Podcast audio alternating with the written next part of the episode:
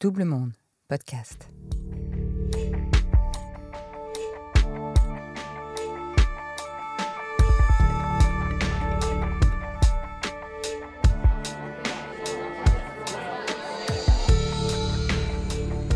Le procès des attentats du 13 novembre est entré dans sa phase finale. Depuis bientôt neuf mois, la Cour d'assises spécialement composée a interrogé les accusés, entendu les témoignages de centaines de parties civiles, examiné les faits, décortiqué l'enquête. Au cours de cette longue traversée, des témoins sont aussi venus déposer à la barre. Certains y ont livré un récit, une analyse, donné des éléments particulièrement éclairants qui ont permis d'en apprendre un peu plus sur ce vendredi soir de novembre 2015. J'ai axé ma, déposition sur les, de 2000 à, 2015, l'évolution pour que les, surtout les parties civiles, il faut bien qu'elles comprennent euh, qu'on n'était pas arrivé le, le 13 novembre 2015 par hasard, qu'il y une évolution quand même. Je m'appelle Emmanuel Sudre, je suis journaliste et documentariste. C'est Youris saison 2, le procès. Dans ce cinquième épisode, nous allons entendre Marc Trévidic. Marc Trévidic est aujourd'hui en poste à la Cour d'appel de Versailles. Quatre heures durant, et avec franc-parler, ce magistrat spécialisé pendant plus de dix ans dans la lutte antiterroriste est venu témoigner à la barre, cité par maître Virginie Leroy, avocate de partie civile. Je suis euh, absolument convaincue, et sinon je ne l'aurais pas fait citer, qu'il devait s'inscrire dans ce procès. Ça m'apparaissait évident qu'il participe et qu'il vienne euh, faire entendre, euh, lui, son point de vue. Et, ce qu'on a assez peu finalement entendu dans ce procès, c'est le point de vue de l'avant. Et il est fondamental, il est structurant, ce point de vue de l'avant. Euh, Marc Trévidic, bon, déjà une connaissance absolument aiguë, précise, et qu'une extrême compétence de la question de, l'islamisme radical et terroriste. Et cette connaissance accrue du sujet, avec ce prisme d'un magistrat instructeur qui a évidemment instruit plusieurs dossiers et qui est donc euh, une vue très transversale du sujet, très polyvalente, et puis de terrain, surtout de terrain, avec du recul, puisqu'on est en, 2022 et qu'il a quitté ses fonctions juste avant les, les attentats de Paris, ça m'apparaissait indispensable.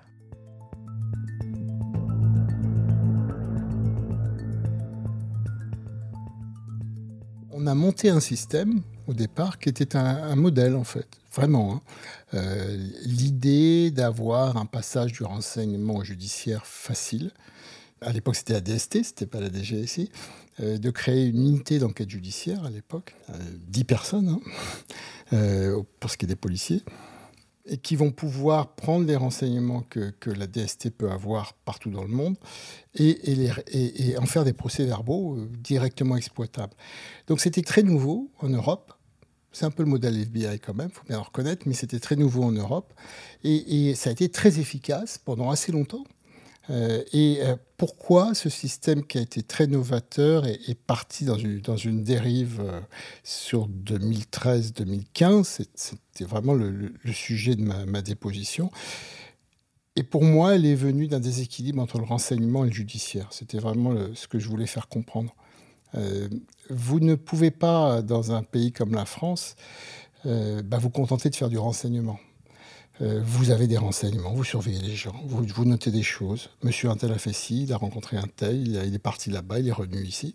Mais il ne faut pas que ça soit une boucle, vous voyez, euh, ça tourne en rond. Il faut qu'à un moment donné, ça serve pour arrêter les gens euh, si vraiment ils préparent quelque chose. Et si vous n'avez pas le judiciaire derrière suffisamment d'officiers de police judiciaire et de magistrats pour arrêter ces gens-là, eh ben, ça n'a aucun sens. C'est une voie de garage, en fait. Et on en était là, on était dans la voie de garage vous racontez aussi euh, une hausse de la menace et une baisse des moyens simultanés. On a l'impression que c'est presque, alors, presque perdu d'avance, quoi, à un moment. Une baisse des moyens judiciaires, très clairement. Euh, donc, beaucoup, beaucoup d'efforts faits sur le renseignement, hausse de la menace, énormément d'informations. Un peu à l'américaine, là aussi. Hein.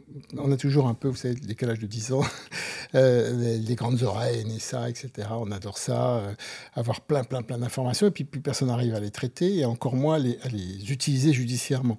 Donc c'est le fait que les vases communicants ne fonctionnent plus à un moment donné qui fait que, bah, impossible, impossible d'avaler la masse d'informations pour en faire des, des procédures judiciaires, des preuves, et pour aller arrêter les gens. Et à partir de là, on sait qu'on a perdu et qu'on va avoir des attentats. Donc c'est très très désespérant, mais c'est un désespoir que j'ai tout à fait partagé avec, euh, avec les collègues et avec les policiers qui devaient le traiter. Et c'est ça qui est, très difficile psychologiquement, c'est qu'en fait, vous vous sentez perdu, parce que vous vous sentez abandonné, alors que vous êtes le cœur de l'État de la lutte antiterroriste, et, vous, avez l'impression que bah, ça part comme ça, et que personne ne, se rend compte à quel point c'est dramatique, à part les acteurs de l'intérieur, donc il y a aussi un décalage entre les, politiques et, ceux qui, qui, font de la lutte antiterroriste, hein, euh, concrètement. Donc c'est très difficile à, avaler. Ce qui m'a beaucoup déprimé à l'époque, c'est surtout ce décalage, encore une fois, entre la présentation faite d'une manière générale euh, au peuple français hein, et la réalité. Et je ne comprends pas pourquoi le monde politique est incapable de, de mettre les choses clairement, euh, voilà, de poser les choses clairement. Alors évidemment, euh, n'imaginez pas quand même euh, des ministres ou un président venir dire on est dépassé, on ne peut pas assurer votre sécurité, vous allez mourir. je, synthétise. Ils ne sont pas capables de lire, pourtant c'est la vérité. et moi, ça, ça fait du mal, parce que c'est pas eux où il y a marqué lutte antiterroriste, c'est quand même vous, hein, quelque part. vous assumez euh, une espèce de, de laisser aller quand même, de, de, de, manque de réaction par rapport à quelque chose que vous, vous savez être complètement euh, impossible à, éviter. Et vous n'arrivez pas complètement à faire partager à un certain niveau le, le fait qu'on va dans le mur. Voilà, c'est pas facile comme situation. Comment vous l'expliquez, cet aveuglement? Je ne sais pas si c'est un aveuglement. Je pense que quand le problème est très compliqué, il y a tendance à, à vouloir se voler la face.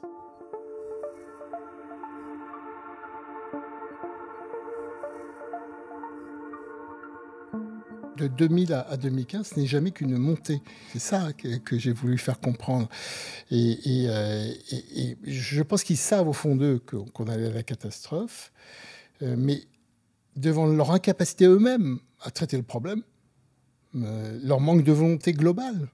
J'ai toujours aussi souligné qu'on ne peut pas euh, parler de lutte contre la radicalisation ou l'islamisme en étant pote euh, ou allié économique, voire militaire, de, puissance qui, qui, propage l'islamisme. Il y a des choix à faire à un moment donné. C'est pas, on peut pas tout faire, hein. on peut pas voilà, ménager la chèvre et le chou. C'est une conjonction de beaucoup de choses qui permet à un groupe, un super hyper groupe terroriste de se constituer. Donc ça, c'est complètement en dehors de la justice antiterroriste. C'est des problèmes internationaux de zones de guerre, de conflits, de paralysie entre superpuissances. Euh, voilà, on ne peut pas taper sur Bachar, donc on laisse les islamistes monter contre Bachar, etc. Et puis, voilà, donc ça nous dépasse totalement. Euh, nous, euh, la justice, euh, on peut lutter contre des, phénomènes très, très, très limités de, terrorisme, pas contre des superpuissances. Puis en plus, on est presque, vous êtes presque en bout de chaîne, j'allais dire. On est en bout de chaîne, c'est-à-dire qu'en fait, on est l'aspirine, comme j'ai souvent dit. Hein. L'aspirine qui peut éviter des attentats, mais qui ne règle pas les, les causes, évidemment, qu'est la radicalisation, et qui nous submerge au bout d'un moment.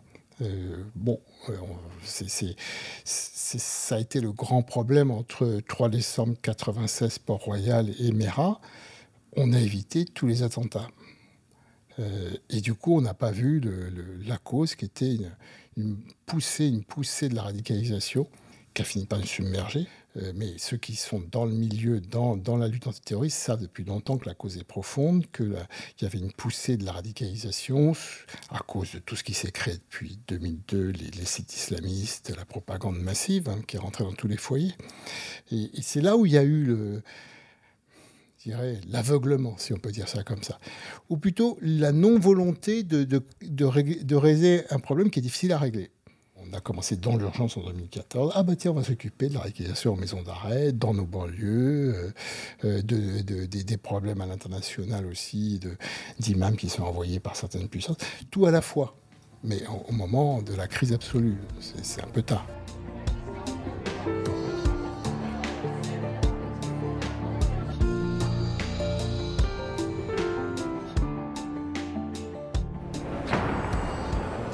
À la barre, Marc Trévidic exprime des regrets, en particulier à propos de sa Miami Moore, kamikaze du Bataclan. Qu'au saisi dans son dossier, il l'a placé sous contrôle judiciaire.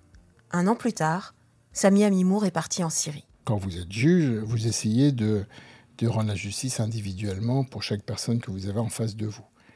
Comme on vous demande souvent d'apprécier finalement la dangerosité potentielle de quelqu'un qui n'a jamais tué, qui avait envisagé de partir sur une zone ou rejoindre un groupe, et bah, effectivement, l'erreur est possible de façon assez large, surtout sur la masse. Hein.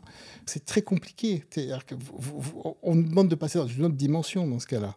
Euh, si c'est euh, de mettre en prison toute personne qui est très radicalisée euh, par, parce qu'elle pourrait faire des choses éventuellement, on n'est plus dans la dimension justice. Mais on nous demande quand même d'essayer d'imaginer qui va devenir un, danger criminel dans l'eau. Et c'est quand même pas évident, on n'a pas de boule de cristal, on n'est pas dans la tête des gens et, on n'a pas cette science quand même. Donc, mais, mais, mais, maintenant, il faut prendre sa responsabilité. Quand on s'est gouré euh, d'appréciation euh, sur une personne et qu'il a commis du terrorisme après, et eh ben, c'est logique de demander des. Voilà, de, dire pas si, mais je suis désolé, quoi. Euh, maintenant, il faut aussi qu'elle comprenne que l'État islamique avait tellement de volontaires que si c'est pas un tel, un tel, ça serait un autre qui serait venu. Si par exemple Mimo avait été en prison, bah, ils auraient trouvé quelqu'un d'autre pour remplacer Mimo. Donc c'est pas tout le problème, ça non plus. Voilà. Mais euh, ce que je voulais leur dire, c'est que ce qu'on nous demandait à faire, de faire, est de toute façon impossible. C'est impossible. On n'est pas formé pour, pour, détecter ce qu'il y a dans, la tête d'un petit jeune qui est jamais parti nulle part et qui a envisagé dans sa tête d'aller rejoindre un groupe djihadiste. Si déjà on arrive à une personne qui est radicalisée, qui a vraiment une version euh, très fondamentaliste de l'islam, accepte simplement euh, l'idée qu'il pourrait vivre sa religion de façon radicale, mais sans utiliser la violence, c'est déjà un grand pas. Arriver à leur faire comprendre que la violence, n'est pas une solution, va rien résoudre, ça va créer encore plus de, justement euh, de, risques que, que l'islam soit pointé du doigt. Ce genre de discours, ils peuvent le comprendre. Donc quand vous discutez avec eux, mais tu te rends compte, euh, c'est pire. Ce que tu fais a, un effet pire pour les musulmans dans un pays, euh, clairement. Et bien là, ça, ça, une petite étincelle quand même. Mais il ne faut pas partir dans des grands trucs, euh, des, grandes théories euh, sur les, sur euh, il y a une bonne religion, une bonne façon de voir, une mauvaise, etc. On est dans un cabinet de juge d'instruction ou dans une, cour d'assises. On n'est pas en train de faire de la morale ou de faire des, des, des, classements des, des, religions les meilleures ou les moins bonnes. Les petits jeunes comme ça, enfin qui connaissent beaucoup moins l'islam que moi, si vous voulez, c'est pas difficile quand même de discuter du fond avec eux. Euh, je dis, mais attends, mais. Euh, euh, voilà, enfin, oui, alors qu'est-ce qu'il y a En fait, ton problème, c'est quoi? Tu es mal vu, là, tu as un emploi. As, bon, par exemple, à, Mimour, il était à la RATP. Je ne l'ai pas vu, lui, mais j'imagine. Bon, tu as ton boulot quand même, tu as un boulot, etc. On te voit mal, on te regarde de travers parce que tu as une barbe, et que, etc. Bon, tu crois que parce qu'il y a des attentats en France, on va te regarder mieux? Tu rêves? Ça va résoudre quelque chose? Très franchement, là, il y a un impact. C'est comme ça que je l'ai vécu. Après, voilà, euh, ça marche ou ça marche pas. Euh, et ça, c'est de la vraie déradicalisation. C'est-à-dire simplement, pas, pas de dire ta religion c'est de la merde, c'est de dire simplement, là, tu as peut-être une incompréhension, et il réfléchit bien. Euh, simplement, bah, essayer quand même, au fil de la discussion, de, de, de, faire naître une petite réflexion. C'est des gens qui, au départ, sont soit défensifs et estiment qu'ils sont qui sont dans le, droit chemin. Euh, comme je l'expliquais euh, dans de mon témoignage, euh, des gens qui, sont contents quand Mera tue des enfants, il y a un problème. On ne peut pas simplement résoudre ce problème-là en l'envoyant dans une cour d'assises et en, condamnant. Le problème est plus profond. Et comment quelqu'un qui est inséré dans la société française, qui est là, ou pas inséré, mais en tout cas qui est dans la société française, qui voit des enfants tout le temps, qui a une petite sœur, etc., pourrait cautionner d'une manière ou d'une autre un truc pareil. Si il, dit oui, oui, bravo Mera, euh, eh ben, il faut discuter. On ne peut pas rester comme ça. Je pense qu'on que peut lutter contre le terrorisme de façon efficace de manière judiciaire. Il faut donner des moyens à la justice pour le faire. Ça, c'est clair. On n'en avait pas et, et on ne peut pas nous le reprocher. Et voilà, dire que le système ne fonctionne pas sous prétexte qu'on n'a pas les moyens de le faire fonctionner, c'est trop facile. Euh, je l'ai déploré, je l'ai dénoncé, et Dieu sait que je l'ai dénoncé, et donc ça, je ne me culpabilise pas par rapport à ça. Je veux bien qu'on a été trop naïf, que, moi j'ai fait des erreurs comme, d'autres collègues, ça tout à fait. Mais le fond du problème, à un moment donné, d'incapacité de fonctionner normalement, ça, c'est pas moi et je ne suis pas coupable de ça.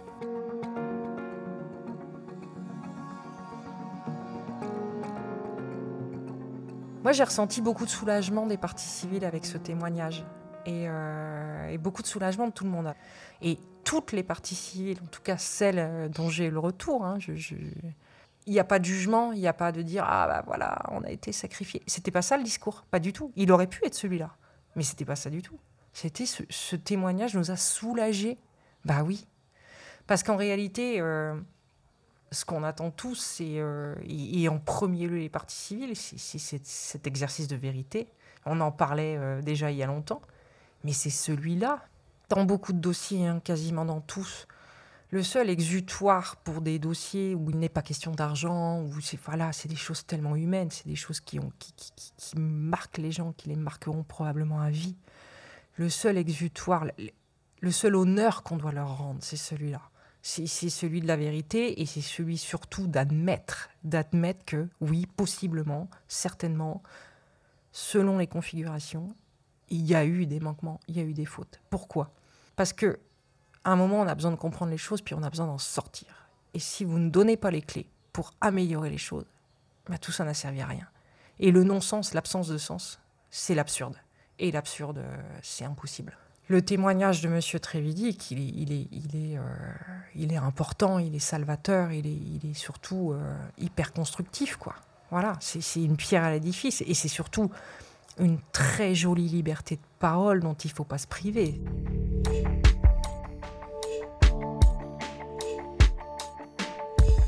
Marc Trévidic a quitté l'antiterrorisme en août 2015. Mais est-ce possible d'en sortir vraiment? Lorsque l'on a passé tant de temps sur ces dossiers. Alors je me suis demandé, et je lui ai demandé, s'il suivait le procès. Je le suis un peu. Je ne vais pas vous dire que je suis, je suis, euh, je suis attentif à tout. J'ai été attentif à ce que disaient quand même les accusés. Hein. Je, voulais voir si Salah Abdeslam allait un peu, un peu sortir de, de, sa réserve, si on peut dire ça comme ça je suis euh, voilà c'est ça alors c'est un peu particulier parce que quand je suis en session d'assises je suis complètement noyé dans ma session et je je, je, vois pas le jour donc je perds des, des épisodes. Quand je suis entre deux sessions d'assises oui oui j'essaie de suivre j'essaie de suivre euh, tout en me disant attention euh, tu te fais du mal c'est difficile à expliquer mais mais j'ai chopé le virus de l'antiterrorisme sachant que c'est terminé pour moi donc je, je suis très ça, ça me fait revivre des trucs, euh, c'est pas toujours très évident, en fait. Voilà. Il faut que je mette fasse une croix là-dessus un jour ou l'autre. À l'échelle de la société, qu'est-ce que ça peut représenter ce procès? Pour moi, il est très important, il est historique, il est très difficile effectivement à organiser, il s'organise. Ça montre qu'on peut euh, clore le 13 novembre par euh, un fonctionnement démocratique d'un procès. Enfin, c'est pas rien du tout. Les Américains ont, essayé de clore le, 11 septembre par Guantanamo. Je veux dire, ça a de la gueule, hein, honnêtement. Il faut pas faire fine bouche là. Il faut pas, faut pas. Euh, ok, il y, a des longueurs, c'est dur pour tout le monde, mais l'objectif il est là. On va pouvoir juger. Enfin, c'est énorme d'un truc de cette envergure. Hein. Et, on en sortira par le haut, de toute façon. Parce qu'on aura fait cet effort de montrer qu'on se comporte, euh, on se comporte, nous, démocratie française, avec des règles de droit, qu'on les respecte. Euh, c'est pas comme une exécution sur la place de Raqqa. C'est ça qu'il faut leur montrer. J'ai toujours euh, eu cette formule qui, pour moi, hein, je dis toujours terroriste, c'est la guerre en temps de paix. tout d'un coup, il y a une action de guerre dans un pays en temps de paix. Vous voyez ce que je veux dire? Il y a des oiseaux qui, Et puis d'un coup, paf ça, pour les gens, psychologiquement, c'est insupportable. Vous êtes à un concert de rock, et boum, c'est voilà, pas ça, c'est pas possible comme ça. Et, et, que ça soit fait sciemment par des individus, c'est encore plus dur quand ils viennent de chez nous, faut être clair. C'est pas une menace extérieure, c'est un truc qui vous. Voilà. Il y, a, y, a, quelque chose d'insupportable dans, finalement, la capacité de l'être humain à, infliger des, douleurs horribles, physiques, morales, selon que c'est vous qui êtes atteint ou, vos proches qui sont atteints. Euh, et au fond, quand vous creusez, tout ça, c'est absurde. C'est totalement absurde. Et c'est le terrorisme. C'est voilà, le terrorisme, il n'est il est pas toujours absurde. Hein. il est parfois plus absurde à certains moments que d'autres. Il y a parfois, il est très calculé, très intelligent. Il se substitue un peu à la guerre. Donc bon, voilà. Je mets pas tout dans le même panier. Mais le terrorisme religieux, alors là, c'est le pompon. Hein. Euh, voilà. On se souvient très bien de la, chanson de, Souchon, savoir si en plus euh, là-haut il n'y a personne. J'en sais rien, euh, mais bon, en tout cas, euh, même s'il y a quelqu'un là-haut, il n'est pas sûr que quelqu'un puisse se permettre de penser qu'il cautionne ce genre de choses. Dans le prochain épisode, nous entendrons Arthur Desnouveaux, le président de l'association Life for Paris, pour un premier bilan avant le verdict. Pour l'écouter, rendez-vous très bientôt. C'était le cinquième épisode de Yoris saison de Le Procès, une production Double Monde.